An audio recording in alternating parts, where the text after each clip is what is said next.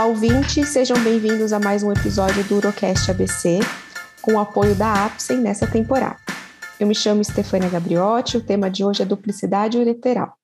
E para este papo, a gente vai contar com a presença do Dr. Hélio Buzon Filho, cirurgião e urologista pediátrico, membro titular da Associação Brasileira de Cirurgia Pediátrica e da Sociedade Brasileira de Urologia. Ele é chefe do Serviço de Cirurgia Pediátrica Urológica do Hospital da Criança de Brasília e o Dr. Fábio José Nascimento, é coordenador do grupo de urologia pediátrica da disciplina de urologia da Faculdade de Medicina do ABC. Obrigada aos dois, sejam bem-vindos e fiquem à vontade para falar as primeiras palavras para os nossos ouvintes. Boa noite, pessoal.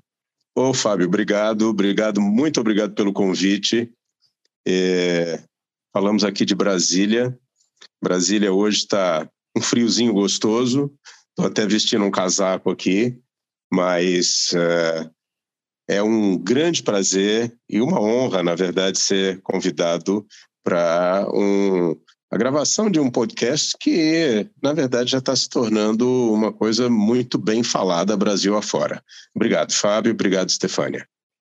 É, obrigado mais uma vez, Stefânia. Agradecer a presença do Dr. Hélio, né? E é, para mais um bate-papo esse modelo do Urotalks tem sido muito legal e espero que, tenho certeza que esse também será. Legal. Então, para começar, eu queria que, vamos, nosso convidado externo, doutor Hélio, é, nos explicar o que é a duplicidade ureteral, que é o tema do nosso podcast. Ok, então, é, duplicidade ureteral é, é, é, é melhor definida como é, a ocorrência de uma duplicidade pielo-ureteral, é, porque na imensa maioria das vezes você está diante de uma duplicidade do ureter e da pelve renal. A pelve é dupla, juntamente com o ureter. Esse ureter pode ser duplo até o encontro com a bexiga, e aí, nesse caso, a gente estaria diante de uma duplicidade pielo-ureteral completa, ou pode ser uma duplicidade incompleta, em que aquele ureter bífido em Y é, desemboca, digamos assim, na bexiga como um ureter único e é, se bifurca e é, dois ureteres, portanto, vão encontrar as duas pelves renais é, lá em cima. É, é, é, essa é uma. Em primeiro lugar, é preciso que se diga. É, a duplicidade pialureteral não é necessariamente é, uma anormalidade. Ela é uma variação anatômica e ela pode estar ligada a um problema e ter significado clínico. Ou não, a duplicidade pialureteral simplesmente pode acontecer como uma variação anatômica, assim como a trifurcação ureteral.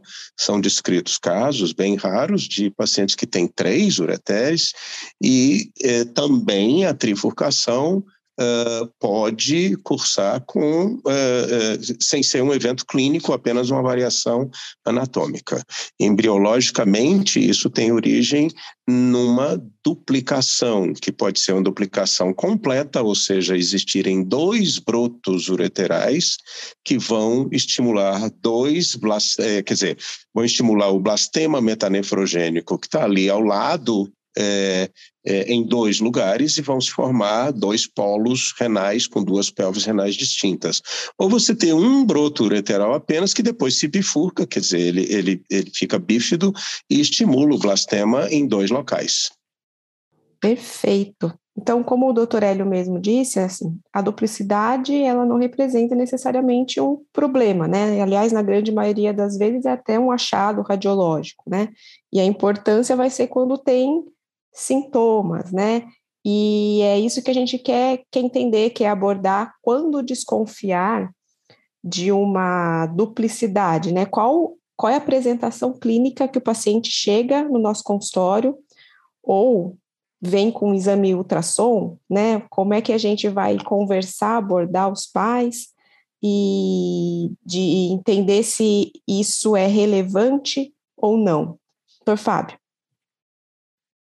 Como o, o doutor Hélio comentou, Stefania, é, a gente tem é, nesse espectro de, de, de, alterações a duplicidade como uma é, alteração sem nenhuma anomalia associada, mas ela pode estar é, trazendo com ela várias alterações nesses dois ureteres, nessas, nesses dois ureteres quando é uma duplicidade completa, né, que podem acompanhar. Então, para a gente entender como ela se apresenta, é preciso a gente saber que ela pode ser uma duplicidade. Sem nenhuma normalidade, sem dilatação e que dificilmente vai ser vista no ultrassom antinatal, né, que hoje é a forma mais comum dos diagnósticos né, das malformações do trato urinário, mas quando ela cursa com anormalidades, como, por exemplo, a presença de uma ureterocele ou a presença de um refluxo importante, hoje é a forma mais comum de nós diagnosticarmos é no ultrassom antenatal.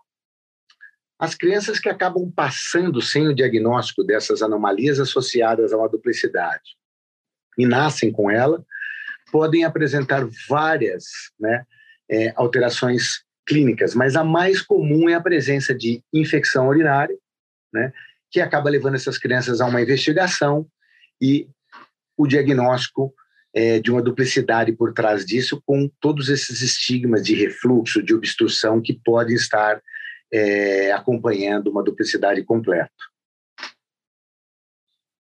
E quando essa criança chega com infecção urinária, a gente sabe que tem muitas causas de infecção, né? Inclusive, nós já abordamos no nosso podcast em outros episódios refluxo, como se faz o tratamento, é, válvula nas crianças. E aqui, falando na duplicidade, é, essa criança que chega no consultório com histórico de infecção, para a gente pensar na duplicidade, é, quais os achados que a gente deve procurar ao ultrassom ou quais exames que a gente deve pedir para fazer esse diagnóstico de, de, duplicidade, caso seja a nossa principal é, hipótese diagnóstica, doutora? Stefania, eu vou aproveitar o gancho, Hélio, e vou te fazer uma pergunta que essa é uma pergunta legal para você até dar uma esgotada no assunto. Como você conduz infecção urinária febril em crianças? Quer dizer, o que vai vir por trás dessa infecção? Nós vamos comentar aqui, vamos focar em duplicidade, mas qual é o teu approach, a tua conduta inicial para toda criança que você se depara com infecção urinária febril? A primeira coisa é dar o diagnóstico de infecção. E isso pode parecer uma coisa absolutamente óbvia, é, mas é, às vezes é muito difícil, especialmente em crianças pequenas. Porque o que você tem de criança com febre, indo ao pronto-socorro e fazendo um exame de urina mal colhido, e é, no EAS você tem né, algumas alterações que são absolutamente corriqueiras em crianças com febre. Qualquer criança com febre vai ter um EAS alterado. E é dado um diagnóstico de infecção urinária e o pediatra do pronto-socorro simplesmente passa um antibiótico e a mãe fica com aquilo na cabeça. E depois isso se repete, porque a criança tem amigdalite, tem otite, tem sinusite, tem gastroenterite, seja lá o que for, e tem um monte dessas ites que terminam sendo diagnosticadas como infecções urinárias. Então, a primeira coisa é dar o diagnóstico de infecção urinária é, para valer. E para valer, na verdade, é, em, especialmente em crianças pequenas, você tem que colher a urina da forma adequada. E a coleta de urina da forma adequada é por técnica asséptica com uma sonda vesical bem passada e colhida, de preferência do jato médio da sonda, até para evitar aquela possibilidadezinha de contaminação da ponta da sonda na hora que ela entra na uretra. Então, essa é a coisa mais importante. E uma das coisas muito comuns é você é, desconfiar que, especialmente em meninas, aquilo lá não tem nada a ver com infecção urinária, eram, na verdade, vulvogenites de repetição, e a gente pede para a mãe, olha, quando ele está aqui um, um, pedido de exame de urina sem data, guarde na gaveta, próximo, está aqui o meu telefone. A próxima vez que essa menina ou essa criança apresentar sintomas que façam com que alguém também acha que ela está com infecção urinária, por favor, colha a urina do mesmo jeito como você sempre colheu, faça o exame e se te disserem que é uma infecção urinária, não faça nada. Pega o telefone e ligue para mim porque aí a gente vai providenciar uma coleta de forma adequada e vamos comparar os dois exames. Na maior parte das vezes, o exame colhido por sonda vem absolutamente normal e cai por terra aquele diagnóstico de infecção urinária de repetição. Então, uma vez dado o diagnóstico de certeza de infecção urinária, claro, obviamente, em primeiro lugar, tratar e, em segundo lugar, o primeiro exame a ser feito na investigação é uma ultrassonografia. A partir da ultrassonografia, aí você prossegue na investigação eh, dentro do que for necessário. Né? Aí depende da, da hipótese diagnóstica, etc. É, uma pergunta só, Hélio, que eu acho que é, o, é, é o ponto mais contraditório aí, mais discutido. É, como é que você coloca a uretrocistografia miccional na investigação das infecções urinárias febris? É, a uretrocisto até hoje é o exame padrão ouro para diagnóstico de refluxo vesicoureteral. E refluxo é uma das coisas que está mais implicada com a, a infecção urinária de repetição. E nós sabemos que o refluxo pode ser deletério, pode dar pielonefrites de repetição, cicatrizes, etc, etc. Então, tendo em vista isso, a uretrocistografia é mandatória se existe a suspeita de um refluxo vesicoureteral. Então, é tratar a infecção urinária é, fazer uma ultrassonografia para ver se existe alguma outra coisa.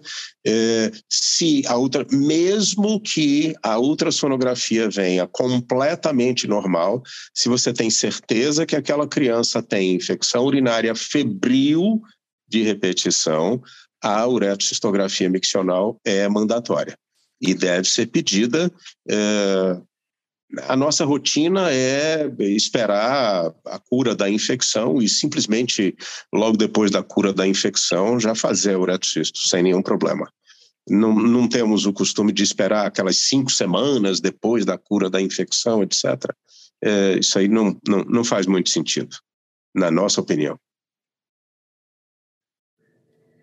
Certo. E Aqui a gente falando sobre a duplicidade ureteral completa, que é o que é o que vai no, nos interessar aqui como como uma doença que vai trazer sintomas, né? Que aí que a gente vai entrar no, no assunto aqui da duplicidade.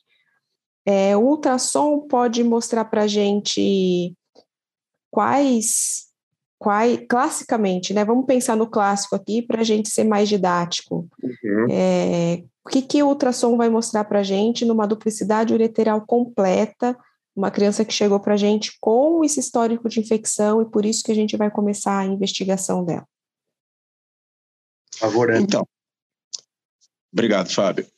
Então, é, é, vamos seguir a ordem do raciocínio. Primeiro, você fez a ultrassonografia, quer dizer, você deu o diagnóstico de infecção urinária, fez uma ultrassonografia, e esta ultrassonografia te deu informações que fazem com que você pense na possibilidade de uma duplicidade pialureteral. Quais são essas possíveis informações? Então, vamos lá. É, em primeiro lugar, no rim, você vê dois complexos ecogênicos, com ou sem dilatação é, em um ou nos dois complexo ecogênico superior, complexo ecogênico inferior. Normalmente, o que se vê no ultrassom é uma imagem de uma, um, uma espécie de septo, de parênquima renal, que existe entre dois, dois complexos ecogênicos centrais, e não um complexo ecogênico central só. Você pode ter uma dilatação só do complexo ecogênico superior, do inferior ou de ambos. É, é, se você tiver um é, complexo ecogênico, vamos chamar de polo superior dilatado, você pode ter um ureter dilatado e esse ureter dilatado seguir o seu curso de dilatação, às vezes com um mega ureter, que pode ser tortuoso, etc., e que vai passar por detrás da bexiga, e no caso, ele pode ser um ureter ectópico, que vai desembocar Uh, aí depende do sexo, mas pode desembocar uh, dentro da bexiga ainda, próximo do colo vesical, no colo vesical, na uretra posterior nos meninos, jamais distalmente ao à uretra posterior e ao esfíncter em meninos, mas a partir daí é, desviando-se para as estruturas milerianas, ducto deferente, etc, etc. E nas meninas ela pode ir para a uretra, vestíbulo vulvar, depois vagina, útero e até o reto. Então, é, é, possível você ter uma ectopia ureteral e os ureteres ectópicos, eles, pelo fato de eles é, desembocarem em estruturas que estão muito dentro do anel pélvico, etc., é, normalmente eles são obstruídos. E pelo fato de serem obstruídos, são ureteres dilatados. Quando você tem uma duplicidade com o ureter do polo inferior dilatado ou com o o polo inferior dilatado, mas mesmo sem o ureter dilatado, obrigatoriamente você tem que desconfiar que, ok, isso pode até ser uma obstrução por conta de uma compressão do ureter do polo superior, pode, mas mais comumente vai ser um refluxo vésico-ureteral para esse ureter do polo inferior. E é claro, a ultrassonografia também vai te dar pistas, olhando o interior da bexiga, se existe alguma estrutura cística no interior da bexiga. E aí, obviamente, que você vai pensar na possibilidade de tratar-se de uma ureterocele. A ureterocele é uma dilatação sacular cística, digamos assim, ou pseudocística, do, da porção intramural do ureter no caso de duplicidades, do polo superior, embora existam ureteroceles também em sistemas simples, que são bem mais comumente diagnosticadas, em primeiro lugar, em homens e, em segundo lugar, em é, homens adultos ou mais, mais tarde. É, embora a gente tenha, sim, casos de é, ureterocele em sistemas simples em crianças também. Muito bem explicado. E então, para a gente resumir, né, o polo superior, é, a gente espera que seja um, um polo obstrutivo, né, com ureter ou desembocando na bexiga com uma ureterocele obstrutiva ou um ureter ectópico fora da bexiga, sendo também obstrutivo. E do polo inferior, uma dilatação, a gente espera que seja um refluxo, né? Clássico, o, o clássico da duplicidade completa. Doutor Fábio. É, deixa é... eu provocar o Fábio um pouquinho, uh, para a gente botar um pouquinho de ritmo nessa coisa. É, nós estamos falando de infecção urinária, estamos falando de investigação, etc, etc, mas existe uma outra apresentação clássica da duplicidade pialureteral com ureter ectópico que a gente não tocou no assunto ainda e que é comumente visto em meninas que se apresentam, às vezes até sem nenhuma, nenhum histórico de infecção urinária e com uma outra queixa muito importante. E claro que o Fábio sabe do que, que eu estou falando, eu queria que ele entrasse um pouquinho por esse caminho. Isso é uma pergunta, é, é, é um tópico muito interessante eu tenho uma história que é inesquecível. É, eu atendi oh, uma uma adulta que foi submetida a um sling para incontinência urinária. Olha a tragédia. É, operei Paris, né? O Ale, o Ale da, da, da, trabalhou com a gente aqui, que está no, no HC lá com o Francisco Denis. E, resumindo, nós fizemos uma nefré é, polar superior, mas é o que o, o Hélio está querendo dizer. É incrível que às vezes as crianças, quando deveriam atingir a, a continência, continuam com perda urinária e os médicos às vezes demoram a pensar na possibilidade dessa incontinência ser secundária ao que ele bem explicou a uma das apresentações do ureter infraesfincteriano exclusivamente no sexo feminino, porque no masculino, como ele bem disse, sempre antes do esfíncter, e que pode causar transtornos psicológicos, psiquiátricos, porque essas meninas, adolescentes e mulheres às vezes passam boa parte da vida sofrendo com isso. Era isso, Eli, que você queria relatar? É, com certeza. A incontinência urinária nas meninas uh, e adolescentes é, já, obviamente, é, é, como os americanos e ingleses dizem, é toilet trained, quer dizer, elas já, elas já desfraldaram, já saíram das fraldas e elas têm uma história que é absolutamente típica. É uma menina que urina normalmente, segundo a mãe. Ela tem vontade de urinar, ela vai ao banheiro, ela tem jato forte, ela consegue urinar perfeitamente, só que ela fica se molhando quase que o dia. E uma outra coisa que é relativamente comum é quando à noite ela simplesmente não molha a, a roupa. É, por quê? Porque quando ela está deitada, relaxada, aquele ureter dilatado do polo superior, que é o polo ectópico, ele meio que se enche de urina e a pressão abdominal está baixa e a menina está deitada, não tem a força da gravidade e ela está relaxada. Então, isso faz com que ela não perca a urina. Então as mães dizem, à noite ela não faz xixi na cama, ela não molha a roupa. Mas uh, acordou, ela vai ao banheiro, faz xixi em boa quantidade e depois simplesmente começa a pingar. Ela pinga o dia inteiro, ninguém entende o que, que é, etc. Quer dizer, essa é a história típica de uma menina que tem, você pode apostar que ela tem ureter ectópico e se não aparecer no ultrassom, pode fazer ressonância magnética que vai descobrir que, aliás, é o exame de escolha para esse tipo de coisa quando a ultrassonografia não, não demonstra, né? Então, bem, bem legal essa experiência, né, do que o doutor Hélio colocou para a gente, de essa criança que fica pingando e à noite não perde, né? Então, a explicação está aí, né? A diminuição da pressão abdominal, o, o ureter, que é bastante dilatado, acomoda a urina ali e não perde. Então, é um, uma anamnese que deve ser bem feita e a gente consegue desconfiar de, desse ureter ectópico na menina com essas informações. E partindo agora, né, a gente já fez esse, esse diagnóstico, é um ureter, é uma duplicidade ureteral, a criança é sintomática. Quando o. Vamos tentar separar para ser um pouco didático. Quando a gente tem um polo superior obstrutivo, né? É, como sendo a principal causa, o, o problema principal desse, dessa duplicidade, dilatação do polo superior. O que, que a gente tem que pesquisar para tomar uma conduta, né? A gente vai desobstruir, a gente vai é, tirar esse polo, a gente tem que ver a função, certo? Se esse polo tem função ou não, para aí partir para uma conduta específica para cada caso, certo, doutor Fábio?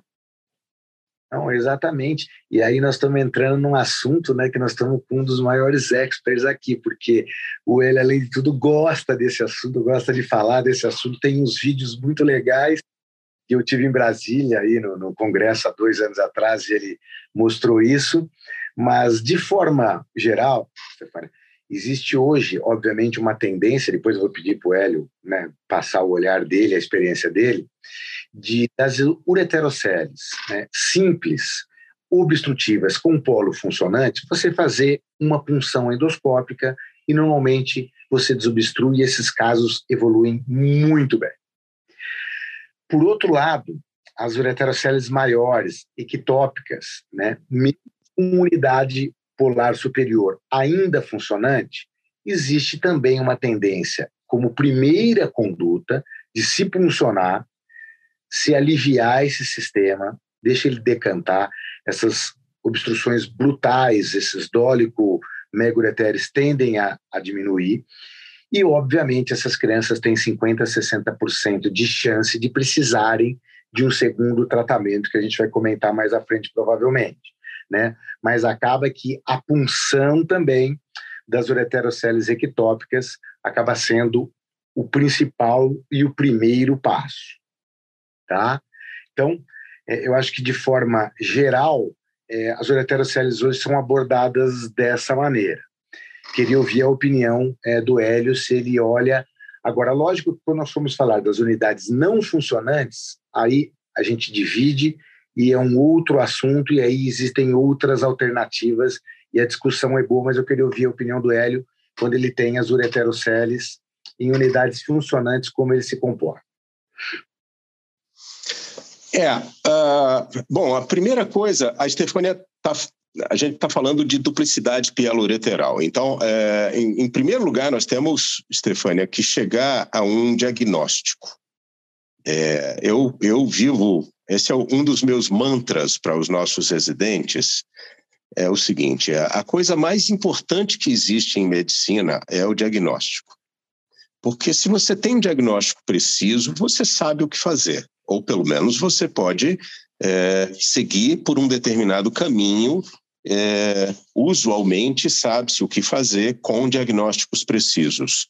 Se o diagnóstico está meio impreciso, o seu caminho também vai ser meio impreciso. Então, uma duplicidade é, com um polo superior dilatado, ela pode estar ligada, em primeiro lugar, a um ureter ectópico obstruído.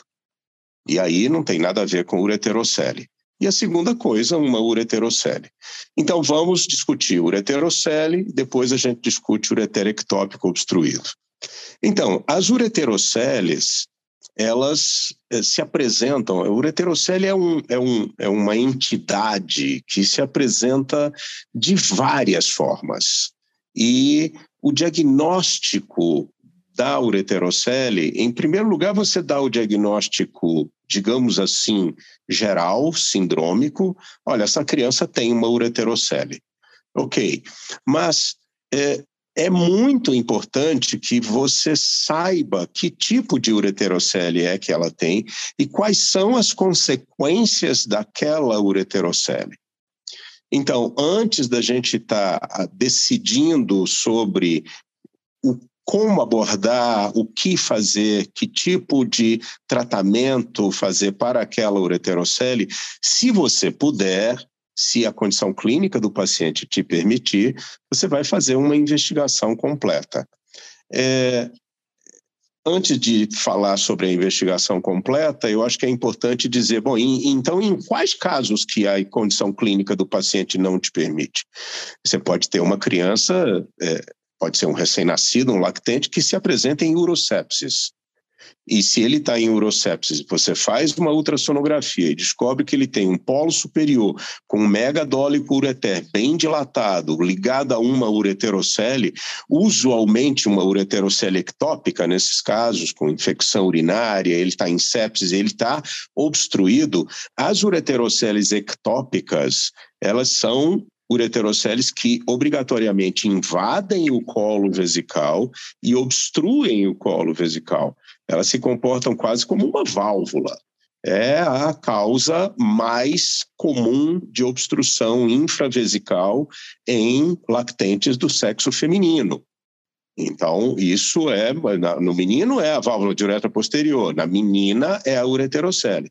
Então, essa criança tem que ser urgentemente desobstruída. Então, até antes de estar tá fazendo cintilografia, uretrocistografia miccional, etc., você vai abrir essa ureterocele.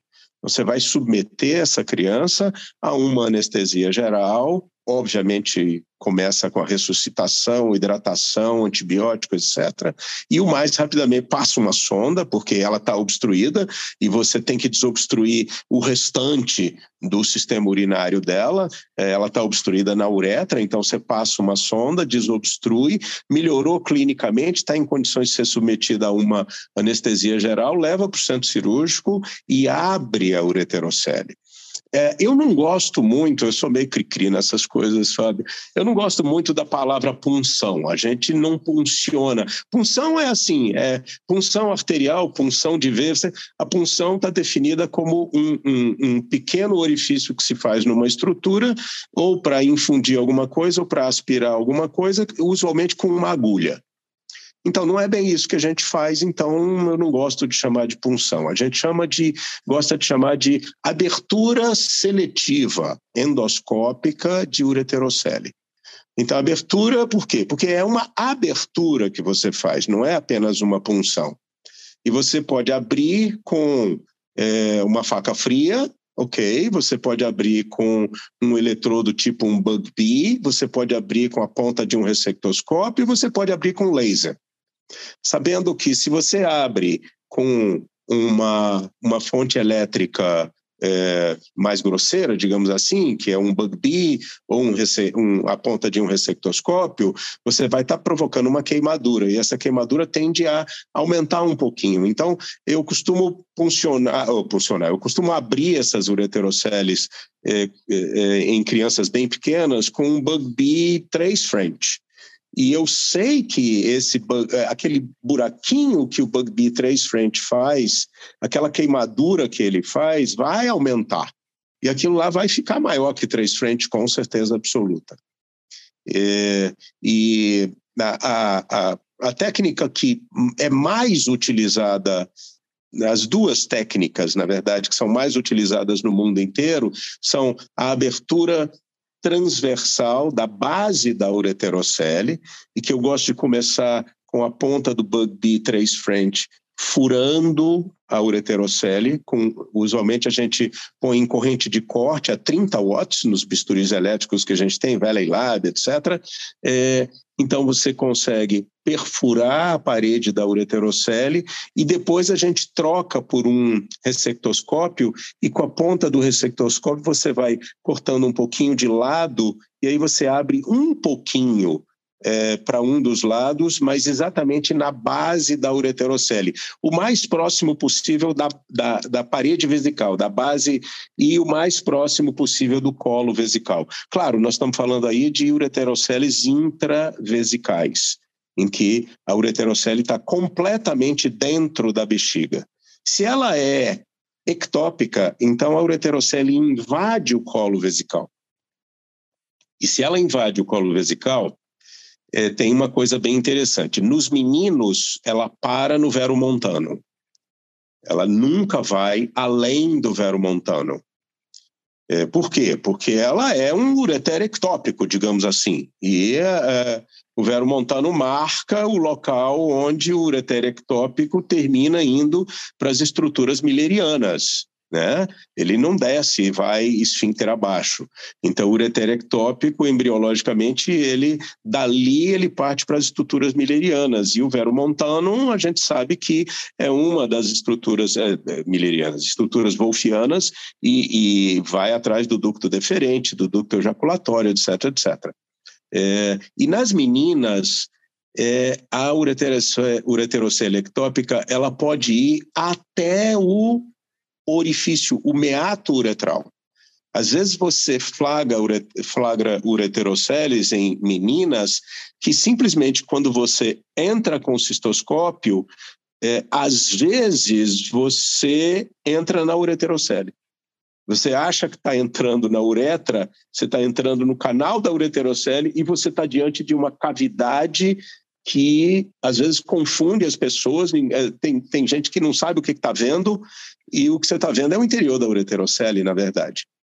É, e às vezes você entra na uretra, ok, e quando você vai ver o assoalho da uretra todinho, usualmente mais para um dos lados, mas pode ser simplesmente o assoalho da uretra inteiro, é a parede da ureterocele, e aí você vai entrar na bexiga vai ver a ureterocele. As seco-ureteroceles, que é uma das classificações que existem aí, ela tem um orifício lá dentro da bexiga, mas ela se prolonga para dentro da uretra e pode ir até lá embaixo. As ureteroceles ectópicas que não são seco-ureteroceles têm um orifíciozinho lá dentro da uretra e que às vezes, muitas vezes você não encontra simplesmente.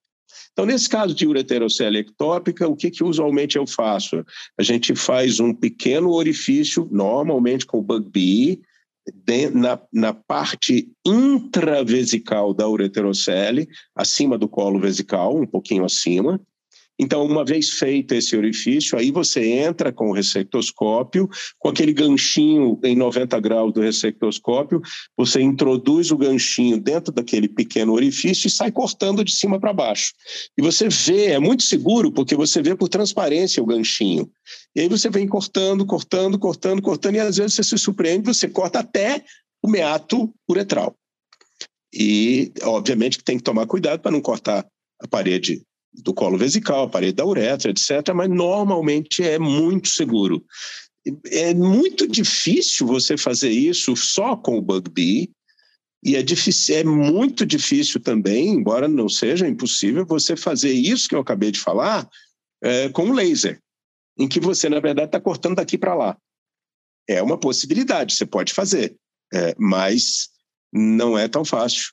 E o jeito mais fácil que a gente descobriu é, para fazer foi exatamente fazendo isso, fazendo, utilizando, em primeiro lugar, o Bugby. Tem gente que já entra com ressectoscópio e faz o buraco, o primeiro orifício, com a ponta do ressectoscópio. Ok, é, isso são variações. Estou é, descrevendo o jeito como a gente comumente faz. É, uma, das, uma das dificuldades que podem acontecer, e aí vem uma espécie de, de, de dica, não apenas para lidar para quem está lidando com ureterocele, mas para endoscopia urológica pediátrica e especialmente neonatal. É, os instrumentos que a gente tem, é, eles não são, é, eles são muito caros e eles normalmente não são assim tão disponíveis em tudo quanto é lugar. Então, por exemplo, nós não temos no Hospital da Criança de Brasília um ressectoscópio neonatal. O ressectoscópio que nós temos é um 11 French. E nós temos um cistoscópio neonatal 8 French. Ok. Um cistoscópio neonatal 8 French eu consigo passar num menino para fazer, por exemplo, uma válvula de uretra posterior, para tal diagnóstico, etc., mesmo um recém-nascido, a não ser que seja um prematuro muito é, pequeno, mas um recém-nascido normal você consegue passar um 8 French. Mas para furar uma válvula, para seccionar uma válvula do jeito como a gente gosta de fazer, com total segurança e muito rapidamente, você faz com ressectoscópio. E como é que você vai passar um ressectoscópio 11 French num menino que tem 2,5 kg, por exemplo? É, posso te dizer, Fábio, fácil, muito fácil. É, a primeira coisa que você vai fazer nesse menino é passar uma sonda, certo? Normalmente você passa uma sonda número 6. Ok. Dois dias depois você troca a sonda dele por uma 8. Mais dois dias você troca por uma 10, na maior facilidade. Na verdade, na verdade, mais dois dias, se você quiser, você troca por uma 12. Porque a sonda que nem o duplo J, ela vai dilatando a uretra. E aí a gente, com a maior facilidade, é, naquele tempo de espera, que você normalmente espera a acidose metabólica, espera a creatinina cair, espera o menino equilibrar, etc., etc., você vai dilatando a uretra dele gradativamente, sem nenhum problema, e na hora da cirurgia você passa o seu ressectoscópio 11 French sem nenhum problema. E a partir daí você tem um, uma, um, campo de visão maior, porque a ótica é melhor, é, é, não é a ótica neonatal, é uma ótica pediátrica, etc. E a gente tem usado esse artifício e, e é fantástico, porque tem, facilita tudo, facilita realmente Sim. tudo. Essa estratégia interessante, Hélio, de, de, de, usar o princípio do duplo J no ureter, né, para usar bainha, etc., em uretra. E aí, claro, facilita, porque você pode usar a alça de Collins, que você gosta de fazer uma incisão, e aí Isso. com receita. A alcinha de Collins, ela, Collins, ela vem no, no kit quando a gente compra faca fria, alça de Collins e tal, né? Isso. Interessante. Então é um truque, Excelente é um truquezinho. dica prática, né? É, exatamente. Então, me desculpe por estar falando muito, mas é o Fábio falou. Isso é uma das minhas paixões. Quando eu começo a falar sobre isso, não tem jeito. Não, mas é, é isso que a gente quer. A gente quer conhecimento e dicas práticas, né? Tem todo mundo que está ouvindo aqui, tem muito residente começando, então, é, às vezes tem falta essa experiência, esse feeling que é super interessante, super super bem-vindo para os nossos podcasts. Então, é, continuando com a, com a sua experiência, doutor Hélio, fez a abertura da ureterocele, a gente desobstruiu o polo superior, que estava obstruindo, ou numa situação de sepsia, aí é outro contexto, numa situação é, eletiva, né? Fez essa, essa desobstrução do polo superior. Isso num polo superior funcionante, né? A gente, para isso, antes fez uma cintilografia para ter essa informação, né? É, então, é, na situação eletiva, você precisa de um diagnóstico preciso.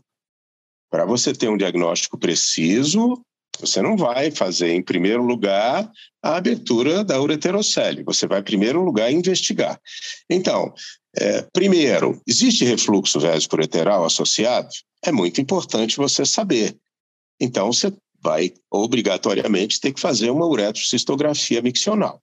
A uretrocistografia não é para dar o diagnóstico da ureterocele, é para complementar a investigação da ureterocele, porque pode existir refluxo vésico-ureteral, em primeiro lugar, para o ureter do polo inferior do lado da ureterocele. Em segundo lugar, para o ureter do polo, é, perdão, para o ureter do é, contralateral. E mais, o ureter contralateral, ele pode ser duplicado, porque você pode ter duplicidade bilateral. E às vezes você tem duplicidade bilateral sem ureterocele do outro lado, mas também pode ter duplicidade bilateral com ureterocele bilateral.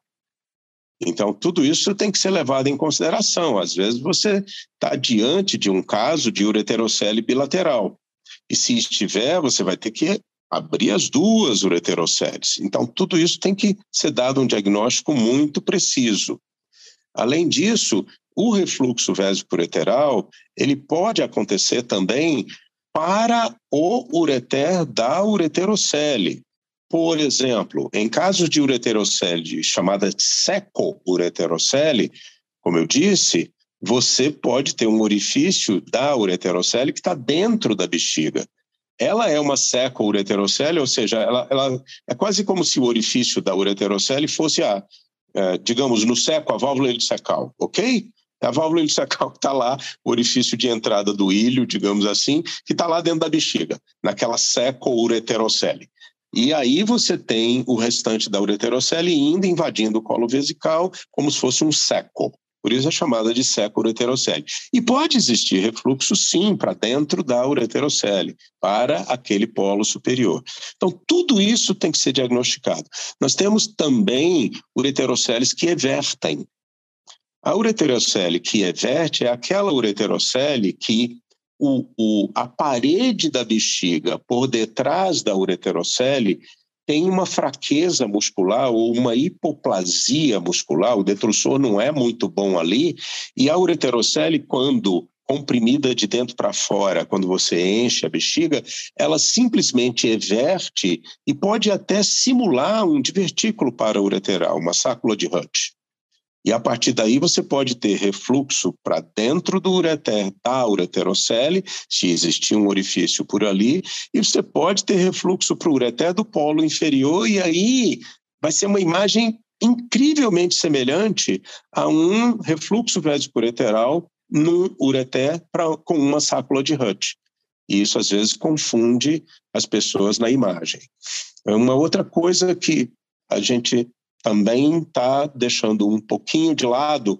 E aí, antes de entrar na questão da função do polo superior, eu queria passar a bola para o Fábio para uma coisa que é muito interessante em termos de conduta para quem está assim dando atenção a um a uma maternidade, e aí é chamado na maternidade porque nasceu uma menina e a menina tem uma, uma bola de carne, um negócio estranho lá na vagina.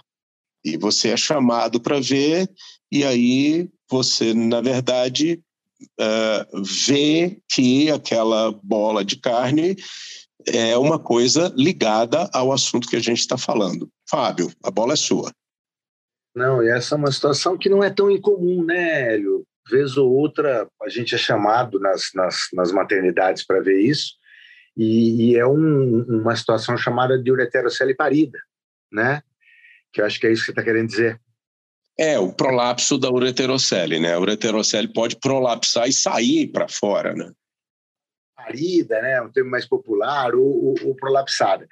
E essa é uma situação que você pode resolver ali no ato, né? Essa você é chamado e você tem a possibilidade de resolver, porque essa é uma situação que, como você comentou anteriormente, ela é obstrutiva, não só a unidade renal, ela é obstrutiva a toda a, a bexiga e ao rim lateral. Quer dizer, isso é uma obstrução infravesical, é uma emergência, para não dizer é outra coisa, e precisa ser é, resolvida no ato, né? quer dizer, resolvida com urgência. Então, essa é uma outra apresentação dentro daquelas que você está dividindo aí didaticamente, está dando para entender é, as urocepts que nascem por questão da ureterocele, é, as urocepts ou infecções ou obstruções urinárias também por essas ureteroceles ectópicas, estão todas ali causando é, diferentes graus de obstrução, e essa também deve ser tratada prontamente assim que diagnosticada. E óbvio que se você tiver toda a estrutura, conseguir programar, você pode levar para o centro cirúrgico, fazer isso é, de forma mais tranquila, mais confortável. Mas eu não sei, você já deve ter feito isso, Eli. Em algumas situações, dependendo do lugar que você está, você pode resolver isso ali, né, no próprio, na UTI, etc., fazendo uma é, punção, né, uma pequena punção daquela ureterocele parida ou prolapsada, né? É, é, é, uma, é uma coisa muito interessante, porque, é, na verdade, obviamente, o que você faz é tentar desobstruir, né? E para tentar desobstruir o sistema urinário como um todo, você tem que desobstruir, a obstrução é infravesical, no caso da uretra, é, e aí você tem que abrir essa ureterocele. Então, é, essa abertura da ureterocele, ela pode ser feita tanto com um bisturi frio, quanto com, é, se você tiver disponível, a pontinha de um bisturi elétrico, e aí é, você vai abrir, vai sair urina, e na hora que sair urina, pronto, acabou. Deixa que vai ficar saindo urina, e a partir daí você desobstruiu a ureterocele. Claro que depois vai vir toda a investigação, etc. Mas a coisa emergencial você resolveu, você desobstruiu a ureterocele. Uma das características da ureterocele ectópica é que ela ocupa, como a gente falou, a, o, o assoalho da uretra. E, portanto, a ureterocele, quando prolapsa, ela prolapsa e você vai procurar sempre o orifício da uretra está acima daquela estrutura prolapsada. E por baixo você vai encontrar o orifício vaginal.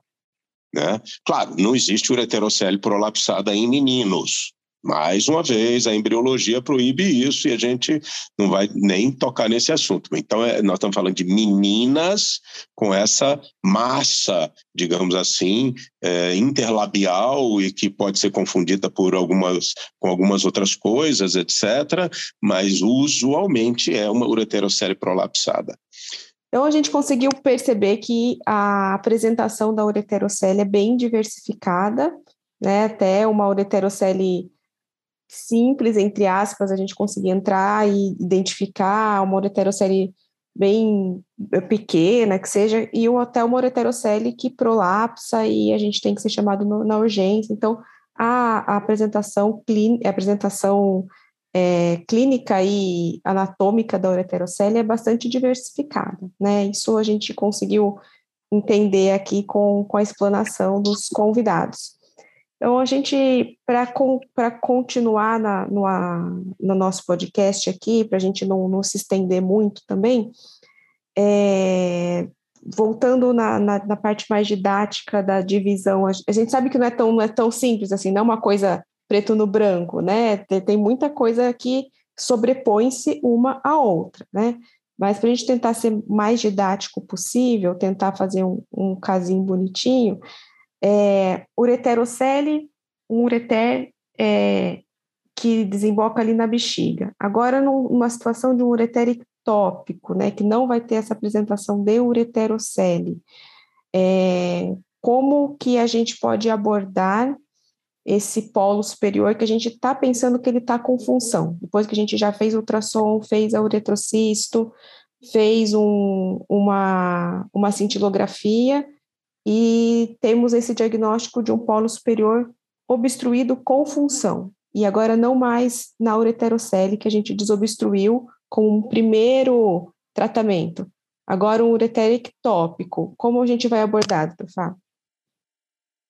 Então, o ureter ectópico, é, a gente também volta de forma didática a é, dividir em unidade funcionante ou não funcionante. Se a gente estiver diante de uma unidade funcionante, obviamente o tratamento não diverge muito entre os especialistas e você vai ter que seccionar esse ureter o mais baixo possível e reimplantá-lo na bexiga. Né?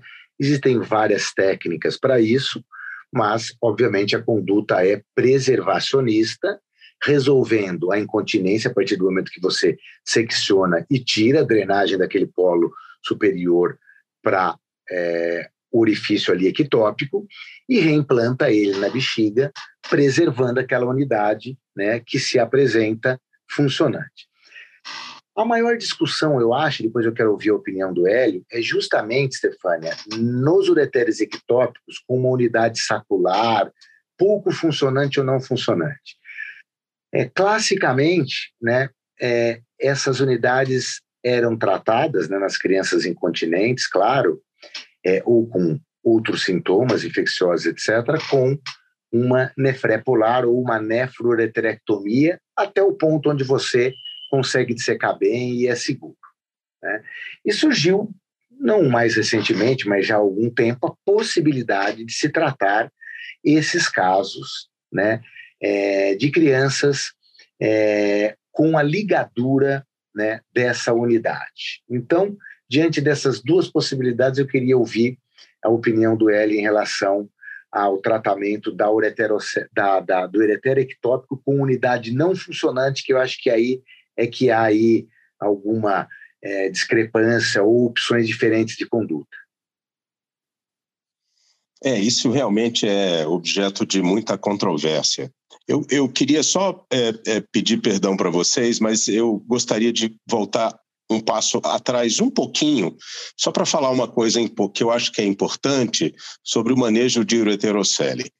Classicamente, é, se sabia e se sabe e se utilizava a presença ou ausência de função do polo superior como algo marcante e importante para se decidir se você lidaria com aquela ureterocele fazendo uma heminefroureterectomia polar superior e deixando a ureterocele intocada.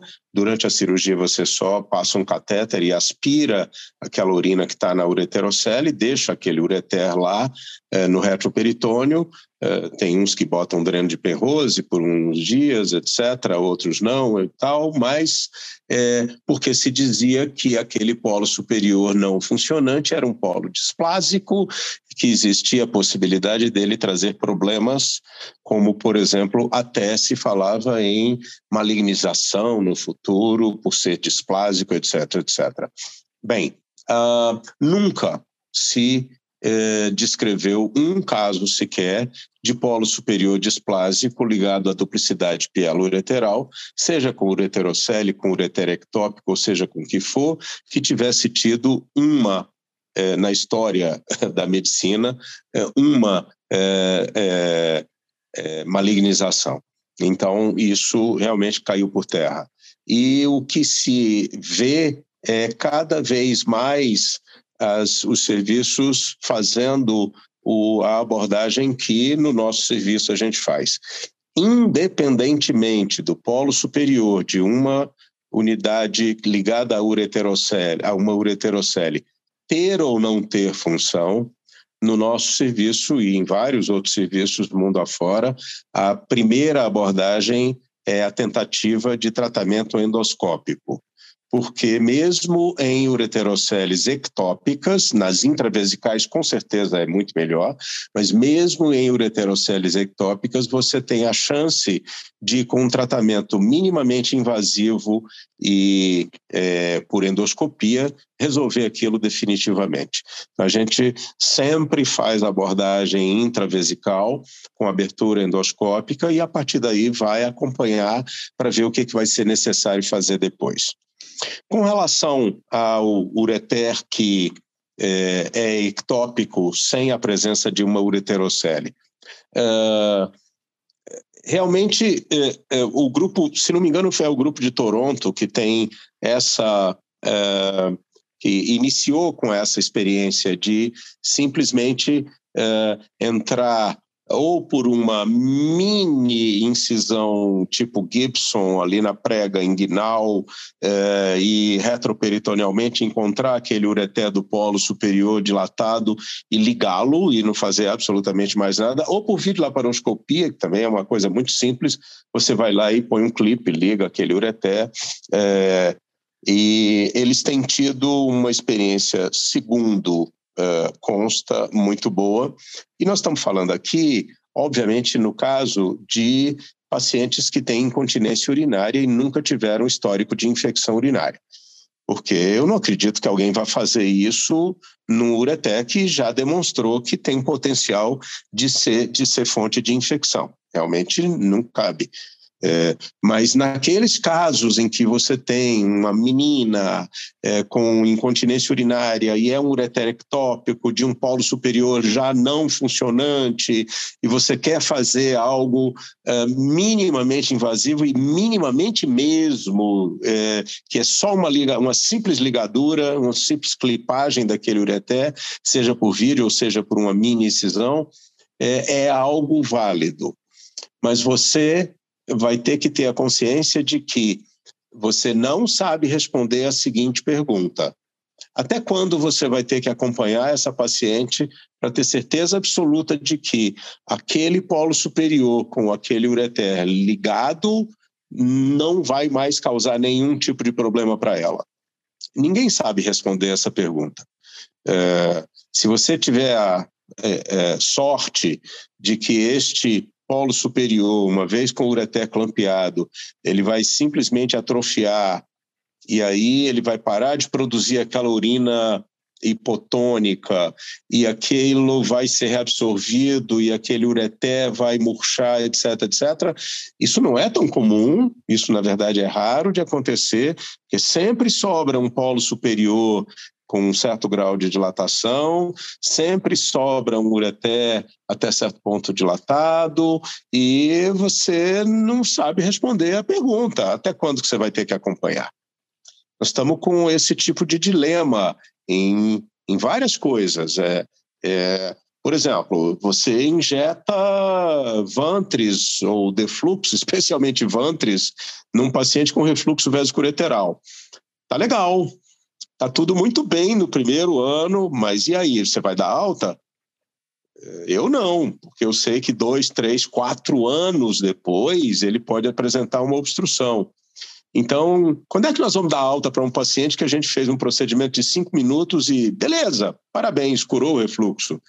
Eu não sei, eu não sei quando é que eu posso dar alta. É, de verdade, eu não sei. Então, será que nós estamos fazendo uma coisa que realmente é boa? É, pode ser, mas sei lá.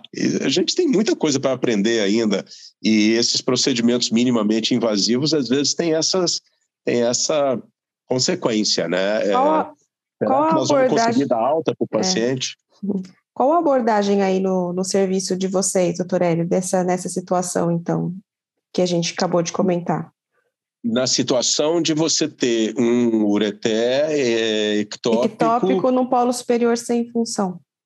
No polo superior sem função. Se você tem realmente a certeza absoluta de que o polo superior é sem função, nós fazemos uma hemnefroureterectomia polar superior.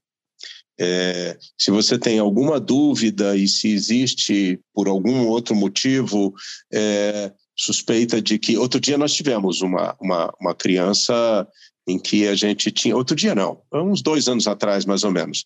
Nós tínhamos. É, não, não era aquele ureté é, ligado a, a um polo superior hipoplásico lá em cima de um rim que o polo inferior é quase que um rim normal. Uh, e, e, aí fica aquela coisinha displásica lá em cima. Não, era metade do rim totalmente dilatado.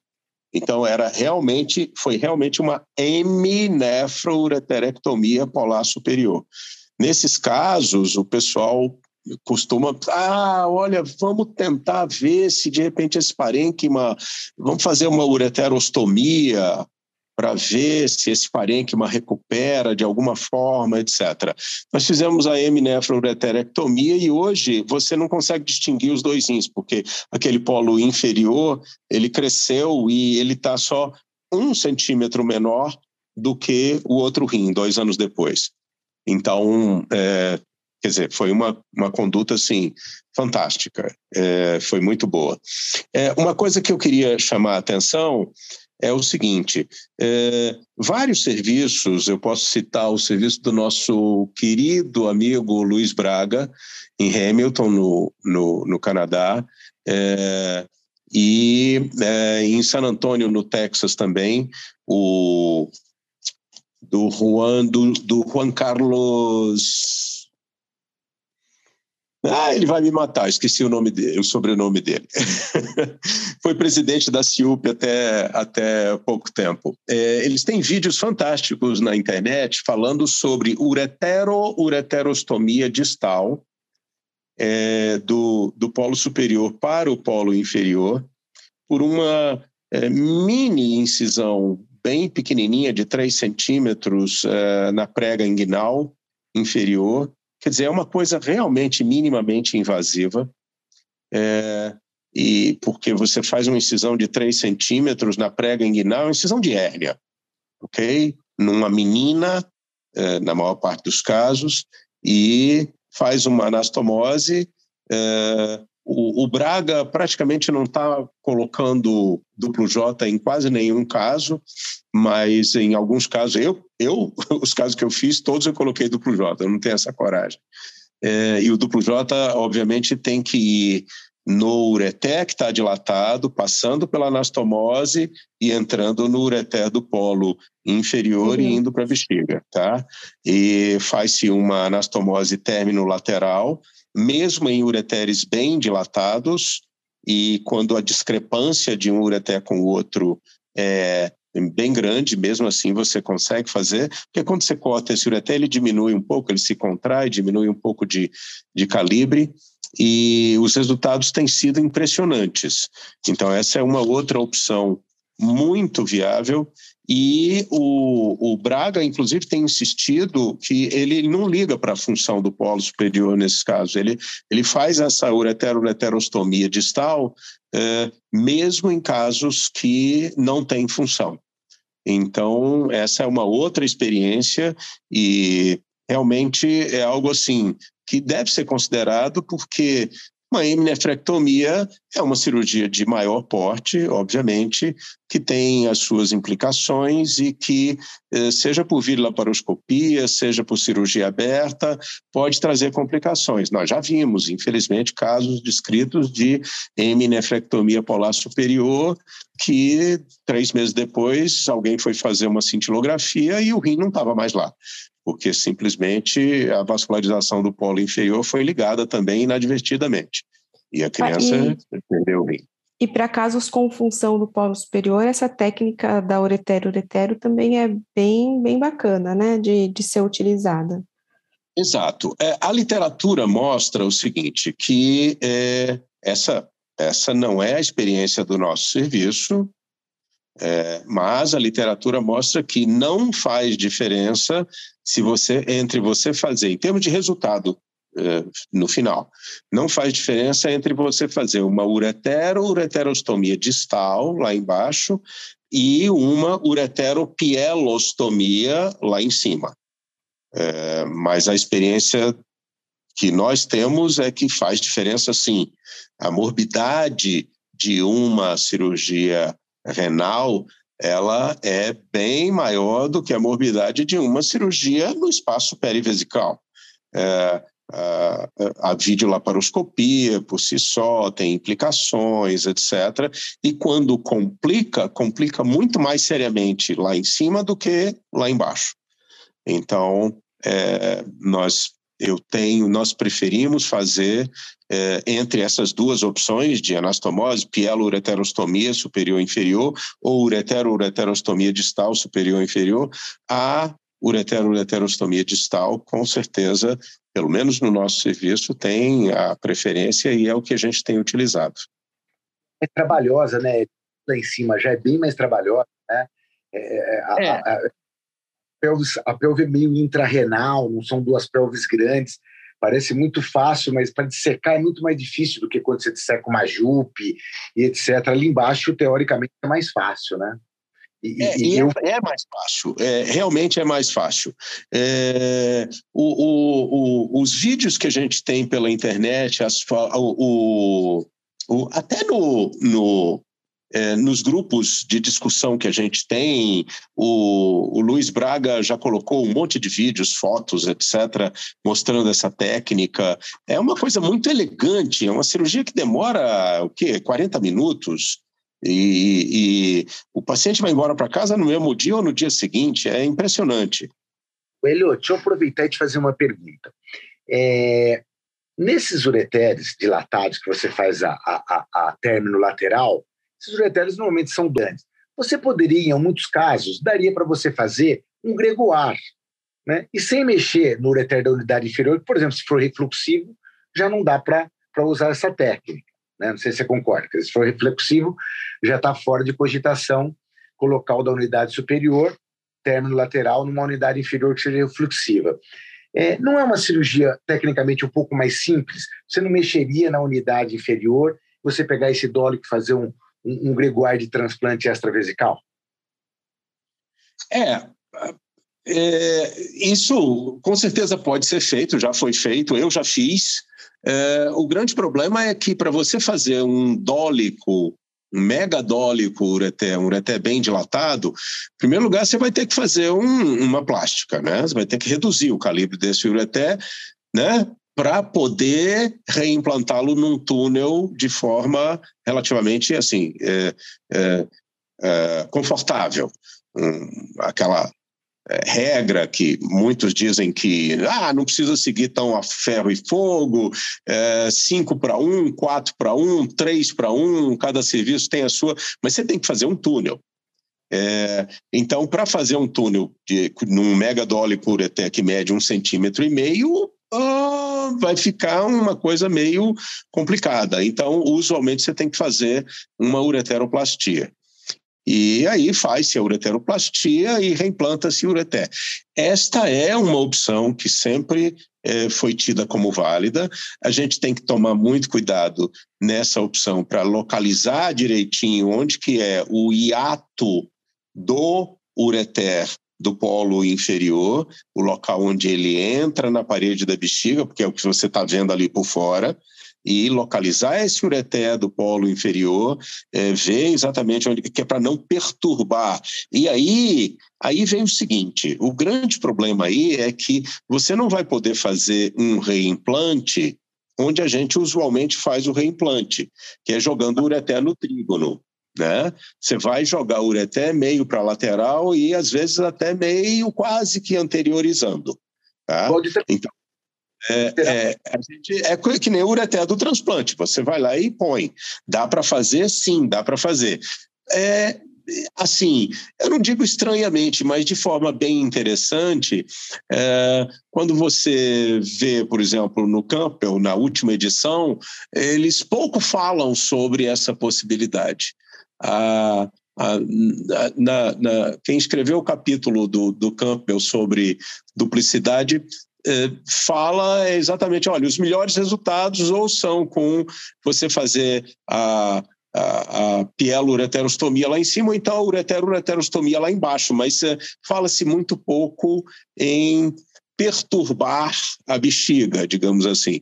Parece que está havendo uma espécie de de não me toques com relação à bexiga, especialmente em crianças muito pequenas, né? A gente está operando essas crianças cada vez menores.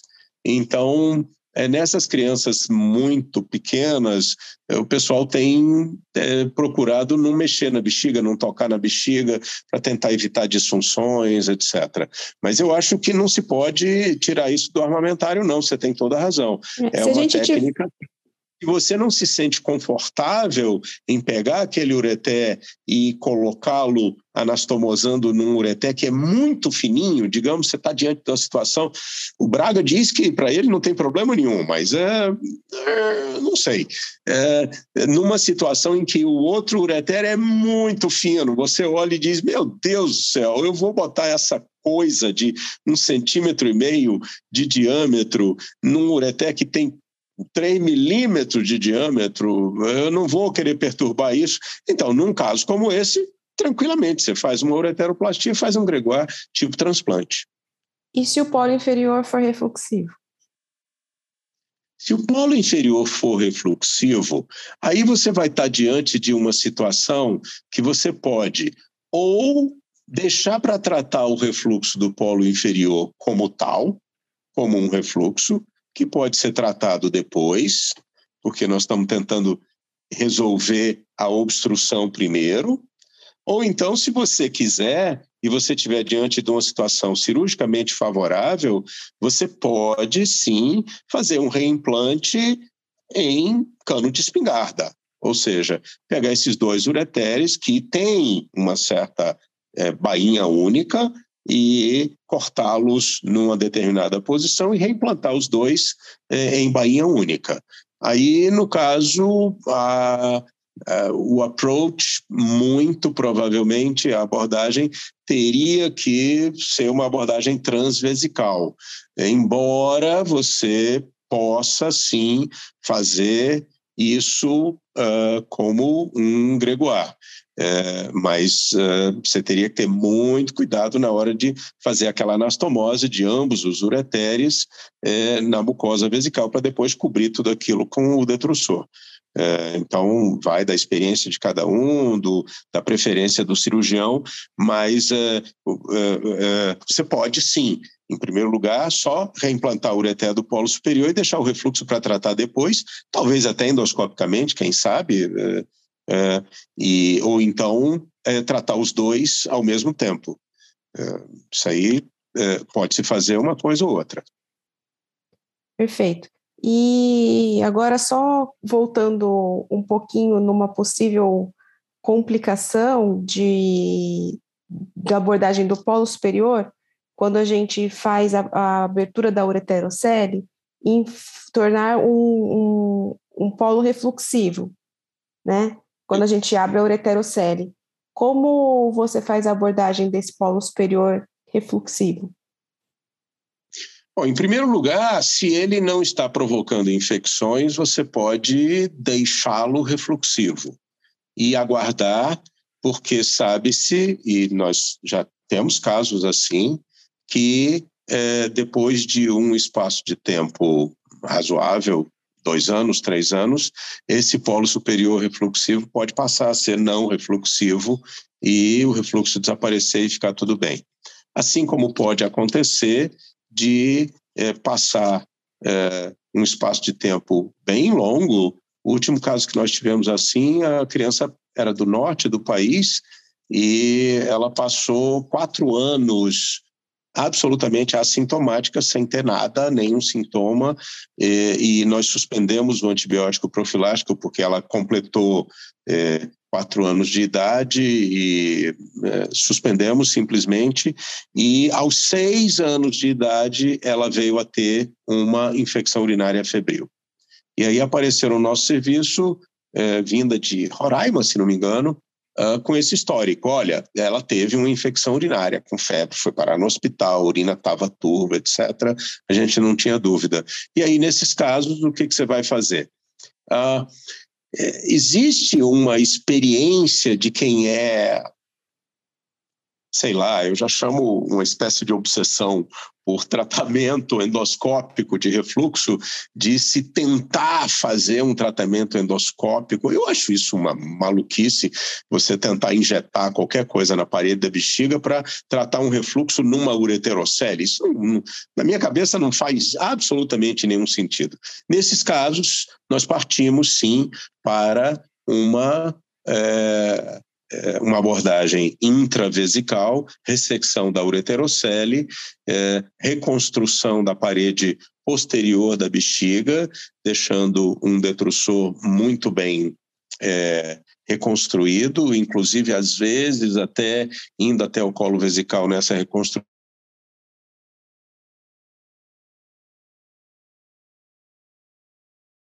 Claro, se você quer preservar o ureter do polo superior e o próprio polo superior. É, se é, não existe intenção de preservar o polo superior e a partir daí é, você aventa a possibilidade de fazer uma cirurgia maior. É, eu me lembro que eu fiz isso uma vez que foi ressecar o ureterocele é, com muito cuidado, e nesse caso nós demos sorte, separar o ureter do polo superior do inferior, e eles não tinham grande comunicação, a vascularização do, ureter, do outro ureter foi muito fácil e, e, ficou totalmente preservada, e não existia refluxo para esse ureter do polo inferior, e a gente complementou com uma heminefroureterectomia polar superior. Então, é, toda essa abordagem pode ser feita, mas usualmente a conduta é ressecção da ureterocele e reimplante dos dois ureteres ao mesmo tempo na bexiga. Coelho, poderia... Tem que tomar muito cuidado com uma coisa. É, essas ureteroceles muitas vezes são ectópicas e você tem que tomar muito cuidado de ressecar completamente a parede da ureterocele até lá dentro da bexiga. Por quê? Porque você não pode deixar nenhum flapzinho de ureterocele dentro da bexiga, não, dentro da uretra. Porque se você deixar um flapzinho de ureterocele lá dentro da uretra, isso pode virar uma, uma pseudoválvula e provocar algum tipo de obstrução. O Hélio, agora eu vou, vou, provocar, já que você falou de provocação, e aí a Stefania, se quiser já na sequência também encerrar, que nós já estamos postergando muito, mas que tal então, já que está na moda fazer uretero-uretero, nós funcionamos uma criança agora no ureterocele ectópica, ela drenou bem, daqui quatro anos ela apareceu que é esse caso, com uma infecção urinária. Aí você olha para aquela unidade, tanto faz se ela funcione ou não. Por que, que ao invés, então, de nós fazermos a cirurgia é, vesical, que todos nós já fizemos, é um defeito grande, é ponto, mobiliza pra caramba, a gente chega perto do outro meato, que os defeitos são enormes da musculatura, não fazer uma uretero-uretero? Sim, essa é uma opção que, inclusive, outro dia foi discutida com o próprio Braga. E ele disse que ele confessou que ele já tinha feito um caso. É, e que ele estava é, até agora satisfeito com o resultado. É uma experiência inicial e o que pode acontecer, obviamente, é que você pode vir a ter problemas com aquela ureterocele que ficou dentro da bexiga. E a partir daí você vai lá e, e resseca a ureterocele simplesmente e deixa lá. Eu, eu acho que é uma opção muito elegante, Fábio, e que a gente deve sim pensar nessa possibilidade. É, até porque de, isso uh, depois uh, nós estamos falando de um caso que já foi já foi aberto, né, endoscopicamente. Então você na verdade você já tem certeza absoluta que aquela porção da ureterocele que entrava na uretra já foi seccionada, já foi aberta. Ela já não está mais obstruindo, a criança não tem obstrução uretral, não tem obstrução do colo vesical. Então, já é relativamente seguro você deixar aquela ureterocele ali. Você a deixaria, na verdade, você já iria deixá-la. Só que deu problema. Você já tinha deixado a ureterocele e você não estava incomodado com a presença da ureterocele lá.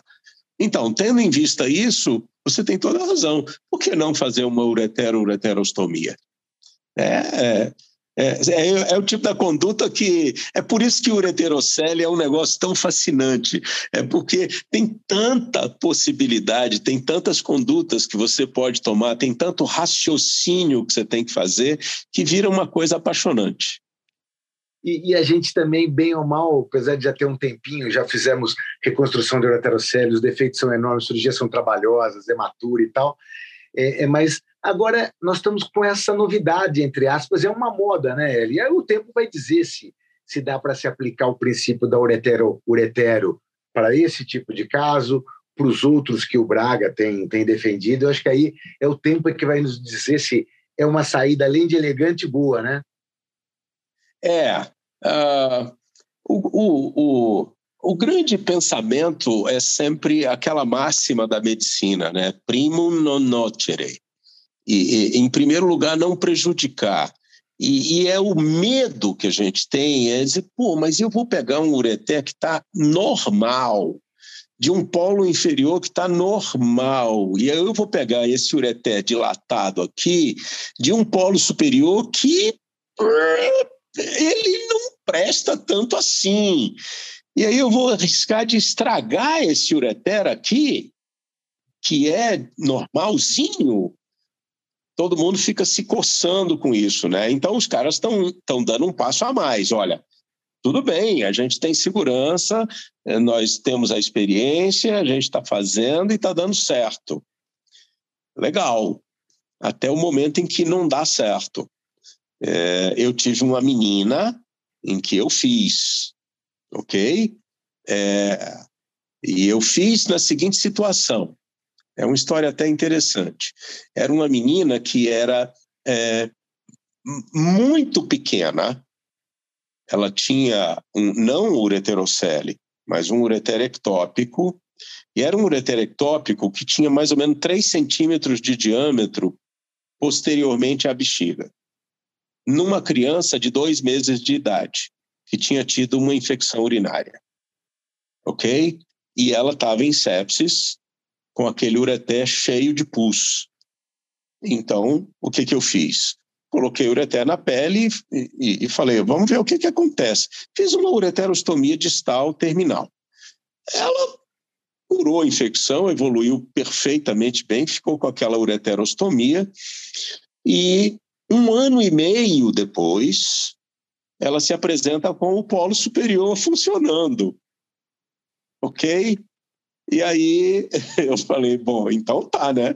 Então eu não vou retirar esse polo superior e jogar essa ureterostomia fora. Eu vou pegar esse ureter e fazer alguma coisa com ele. Então eu abri a criança, soltei a ureterostomia, o ureter caiu assim e ele estava pedindo para ser anastomosado ao outro ureter. É, porque ele caiu na posição certinha. E eu falei, ah, então tá bom. Então eu vou fazer anastomose. Aí cortei o ureter tal, abri o outro, fiz anastomose perfeitamente, etc. Eu tinha conversado com o Braga a esse respeito na semana anterior. O Braga me deu uma injeção de adrenalina fantástica. Vai lá, faz e tal. Beleza. Fui lá, fiz anastomose. A anastomose ficou perfeita.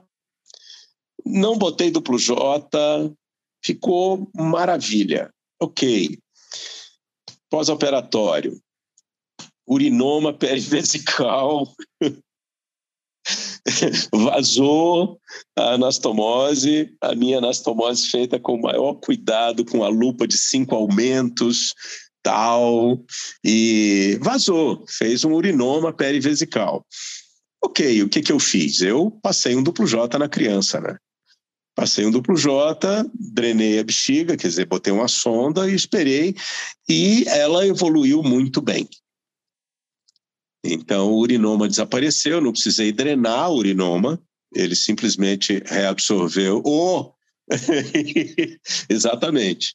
Então, é, e desapareceu o, é, a infecção, quer dizer, infecção, é, ela ela terminou não desenvolvendo infecção, foi, foi mais o urinoma mesmo.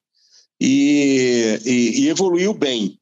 Mas esse é o problema, né? Pode complicar, ok? Pode complicar e eu acho que eu dei muita sorte porque não estragou o ureter do polo inferior, foi um vazamento e esse vazamento com o duplo J, obviamente que o duplo J foi passado e ele passou transanastomose que foi para o polo inferior, né? Ele, ele seguiu o caminho mais fácil, claro. E ele se, ficou na posição é, que a gente gostaria, que é do polo inferior, é, do polo superior, perdão, daquele ureter dilatado. Mas, é, mas pode complicar, pode complicar sim. Legal. Stefânia, é com você, minha amiga. Eu acho que o papo tá bom demais. Daqui a pouco estamos de madrugada aqui, é isso? É, não é? é troca, trocando experiências, eu estou aqui só, só absorvendo, viu? Estou só absorvendo.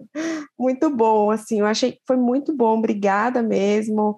É, a gente conseguiu é, explicar como, como faz as, as investigações necessárias, quais são as clínicas mais, mais importantes ou as mais comuns, né, de se apresentar, aquela coisa da criança, da menina incontinente, a dica da, da, da experiência aí da criança à noite não perder xixi, a, as, as, os tópicos cirúrgicos foram muito bem colocados também, então queria agradecer mais uma vez, doutor Hélio, doutor Fábio, pelas explicações, pelas experiências, foi muito bom, obrigada mais uma vez.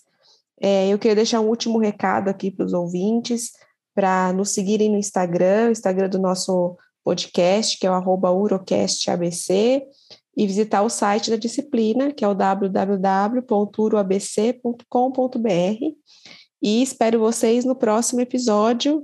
Boa noite, boa noite para os convidados também. Até mais. Boa noite, muito obrigado. Muito obrigado pela oportunidade. Boa noite, Fábio. Um abraço. Obrigado mais uma vez aí. Em breve devo te convidar para a reunião da disciplina lá, que é um outro evento, mas aí é com os residentes e com o nosso chefe. Aguarde que você tem muito para ensinar, é muito didático e é esse tipo de perfil que a gente gosta de trazer aqui para fazer as apresentações. Obrigado, viu? Legal, obrigado. Obrigada. Boa noite, obrigada.